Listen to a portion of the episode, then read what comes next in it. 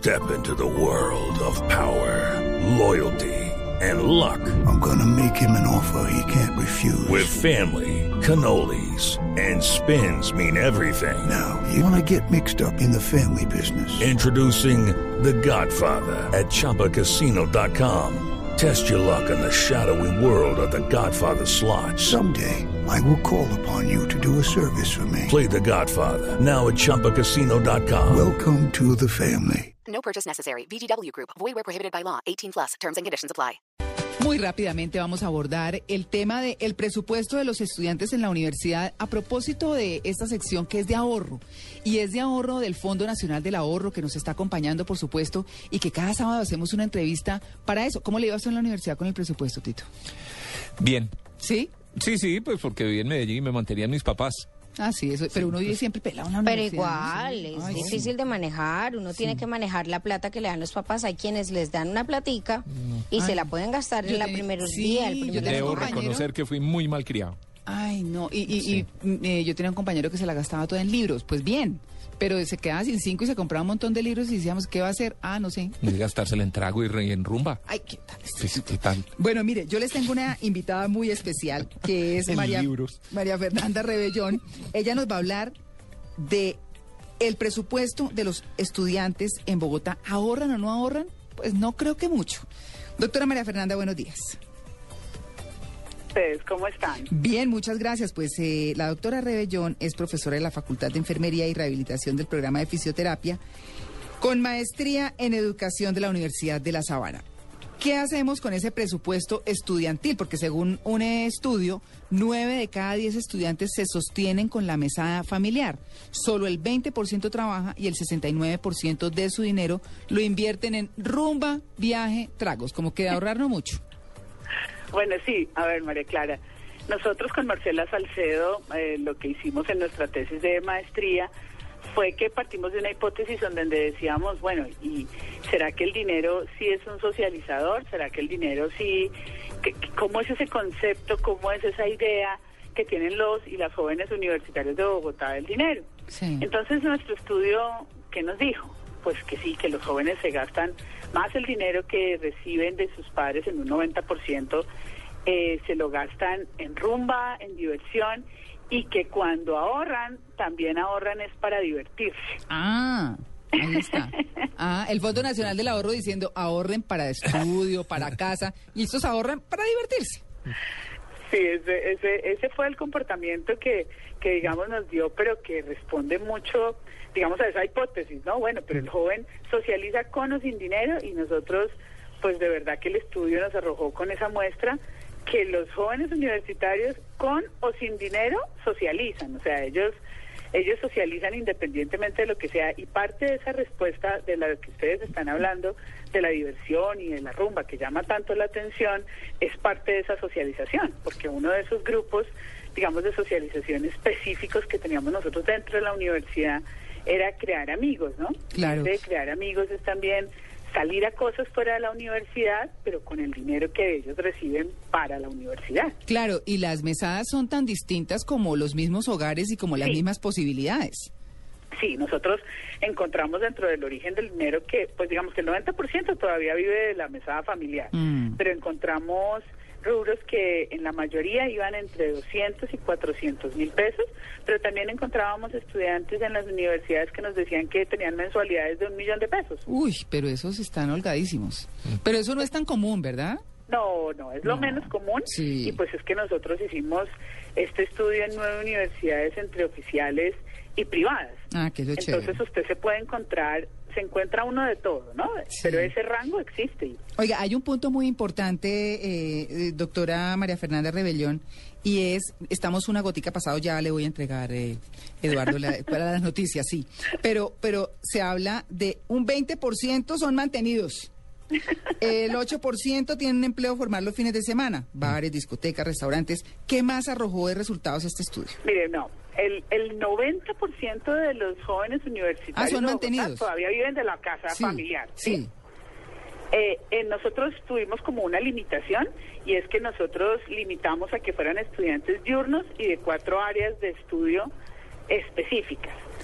Eh, dentro de esos estudiantes diurnos encontramos que unos estudiantes trabajan y esos trabajos a los que nos referimos ahí son algunos que ese 20% se ayudan con trabajos específicos. Entonces, son como acciones que ellos hacen así, específicamente. Claro, vamos a hacer una cosa.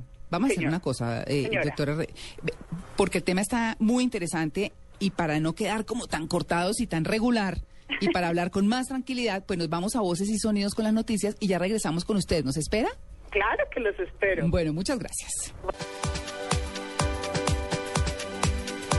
Bueno, 8 y 11 minutos de la mañana estábamos hablando, antes de irnos a voces y sonidos, del presupuesto de los estudiantes, ¿cierto?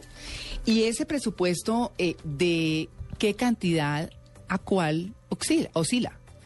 Eh, y, y digamos como en razón de qué, de la tesis de maestría en educación que hicieron María Fernanda Rebellón, con quien estamos hablando, y Marcela Salcedo, eh, hablando de, de cómo gastan los estudiantes esa plata, de cuánto a cuánto tienes, quiénes son mantenidos todavía, quiénes no, quiénes ejercen otras actividades, que era un poco lo que estábamos hablando.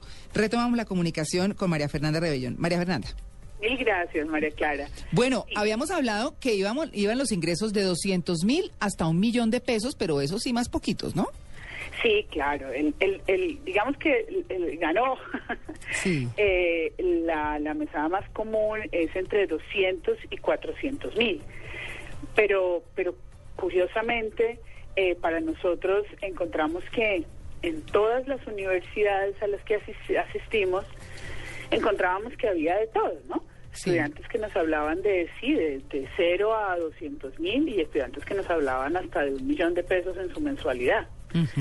Es que nosotros construimos eh, como unas categorías para saber qué idea, sí, qué concepto tenían las y los jóvenes universitarios de Bogotá acerca del dinero.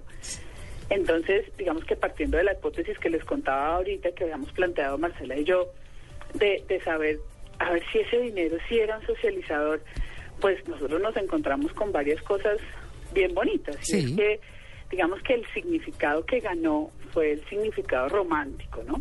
O que sea. aunque estamos ya lejos de la adolescencia, es esa idea de, de cómo el joven universitario todavía tiene en su cabeza claro que va a una universidad a desarrollar una malla curricular, que va a una universidad a ser un ser trascendente, a pasar más allá, aunque sabe y tiene claramente eh, la necesidad del dinero, lo usa y tiene claridad del dinero.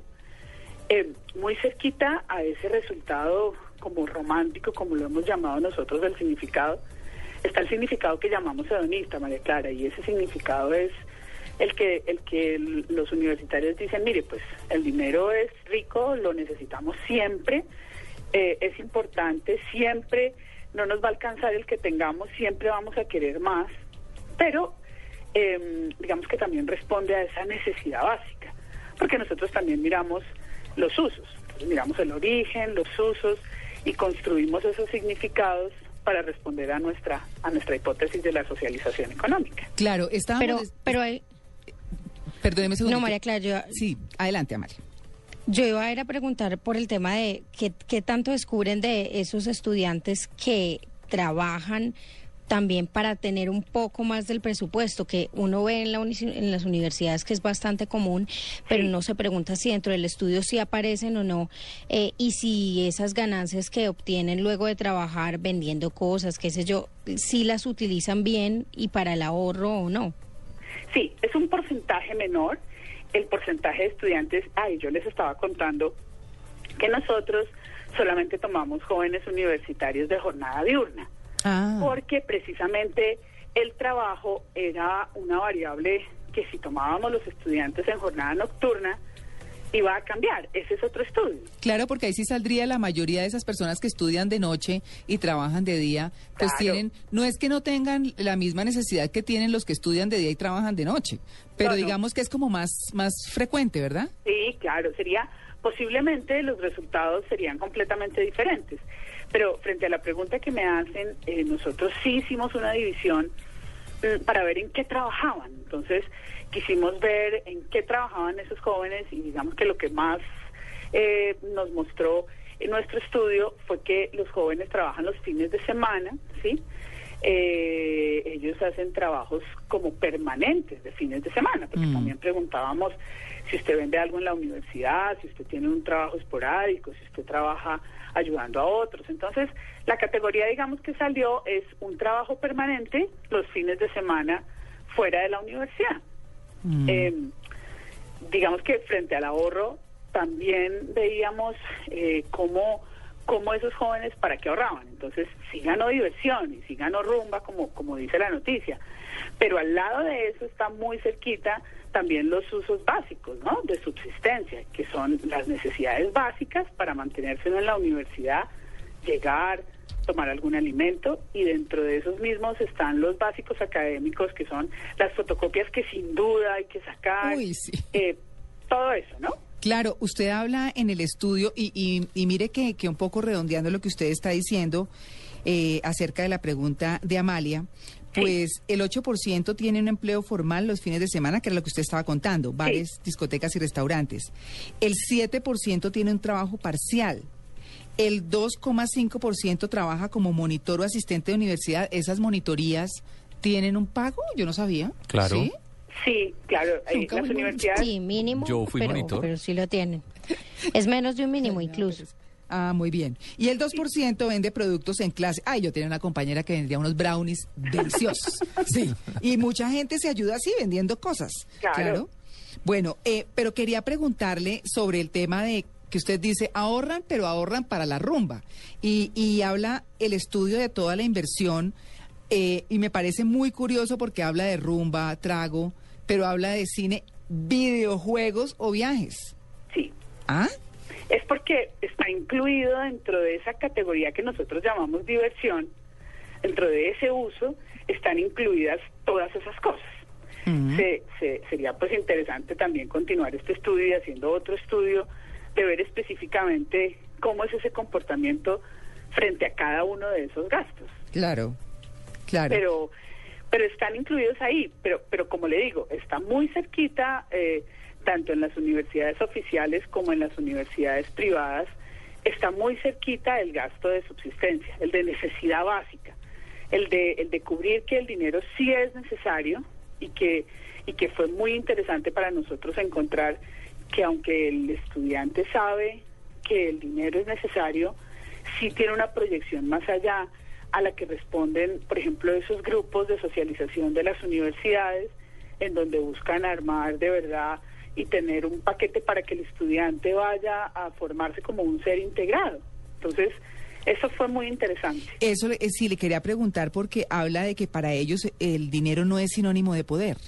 No, mire, para nosotros eh, fue sorprendente Sí. cuando encontramos que las dos categorías, digamos, de significado que menos puntaje obtuvimos en nuestro estudio fueron aceptación social, Mm. que era la hipótesis de la que partíamos, Sí. los jóvenes socializan con o sin dinero Claro. y son aceptados eh, según nuestros grupos de socialización. Ellos no requieren dinero para participar o no se sienten excluidos por el dinero para, para estar en esos grupos. Mm. Y segundo, el poder. El poder creímos que iba a ser como lo, lo manifiesta mucho el imaginario social, ¿no? Que el Claro. dinero es sinónimo de poder. Y en nuestro estudio, para nuestra muestra de nuestros 714 estudiantes, no. Es que eso se va adquiriendo con la vida laboral, pensaría yo, Pareciera. ¿cierto? Porque, Sí. porque en la universidad todavía se es un poco soñador y todavía se ve la vida de otra manera y es más el, el eh, amiguismo y, bueno, el ser buenos amigos y compañeros y Es muy solidarios. importante eso. Sí. Exacto, es la parte emocional todavía la que prima, ¿cierto? Bueno, y hay una parte para terminar eh, que quiero preguntarle a nuestra invitada María Fernanda Rebellón, eh, y es el tema de las mujeres. ¿En qué se diferencian en los gastos universitarios las mujeres de los hombres? Ahí sí Pues va a haber un cambio, una diferencia grande. Claro. Pues no. ¿No?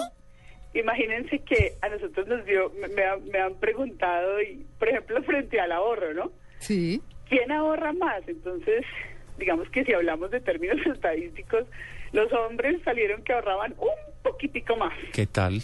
Pero nosotros tuvimos una muestra, Pero para rumba, Tito. Sí, pues, nosotros tuvimos una muestra que, que fue como muy par, ¿sí?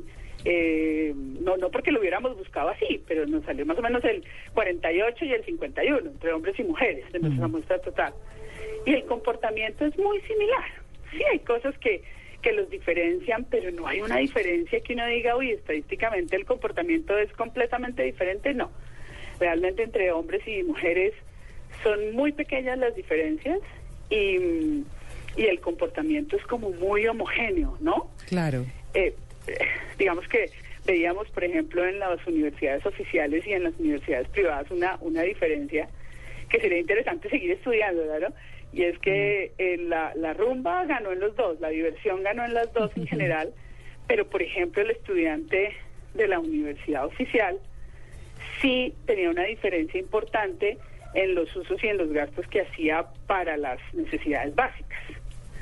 Entonces, que ahí está una diferencia y que se podría estudiar también por sexo femenino y masculino a ver a ver qué podríamos encontrar.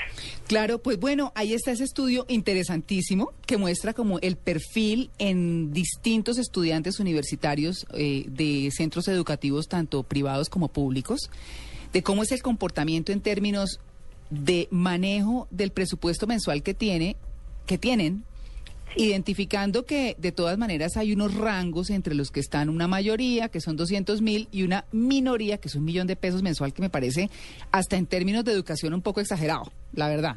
Para Bueno, si uno tiene plata para darle al hijo un millón de pesos mensuales, pues que se la dé. Sí, Sí, además, Tito. ahí, sí, ¿puedo pero... algo?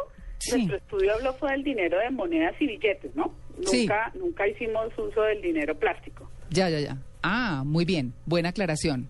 Buena aclaración. De todas maneras, los muchachos siempre andan ya hoy con su tarjeta de débito. Claro. y Su cosa, ¿cierto? Porque pues eso ya es como parte de la vida de ellos también. Pues bueno, ese estudio interesantísimo. Eh, a María Fernanda Rebellón le damos las gracias por, por habernos eh, compartido esta información, este estudio que adelantó con Marcela Salcedo como parte de su tesis de maestría en educación. Un feliz día, María Fernanda. Mil gracias a ustedes. Hasta luego. Hasta luego.